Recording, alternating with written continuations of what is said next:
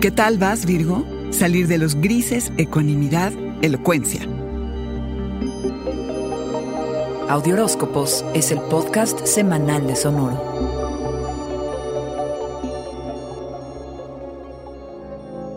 No más medias tintas, Virgo. Esta es una semana de definición y hay que salir de la zona de los grises. Durante la luna nueva en Aries del 11 de abril, sembraste semillas de las que ahora verás fruto.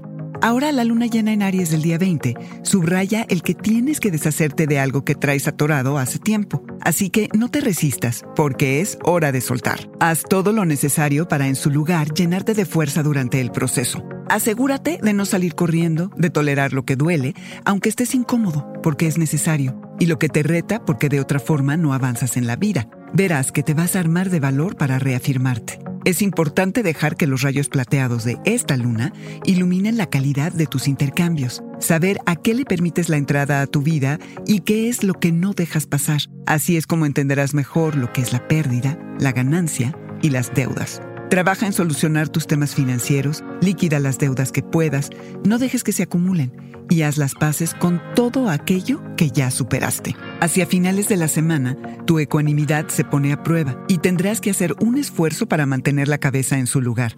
Tal vez ansías llamar la atención y o te sientes inseguro y quieres darte cuenta de qué tanto importas. Atento a exabruptos, Virgo, a los grandes egos y a los temas de control. Tendrás ganas de conversar y de interactuar socialmente, porque te sientes más inteligente y elocuente y quieres compartir y serán días para conectar con hermanos, con vecinos y con tu comunidad cercana. Si pones atención, en muchos lugares encontrarás las respuestas que buscas, así que saca las antenas. En cada libro, en cada podcast, carta, mensaje, puede que haya una clave que aclare tu vida.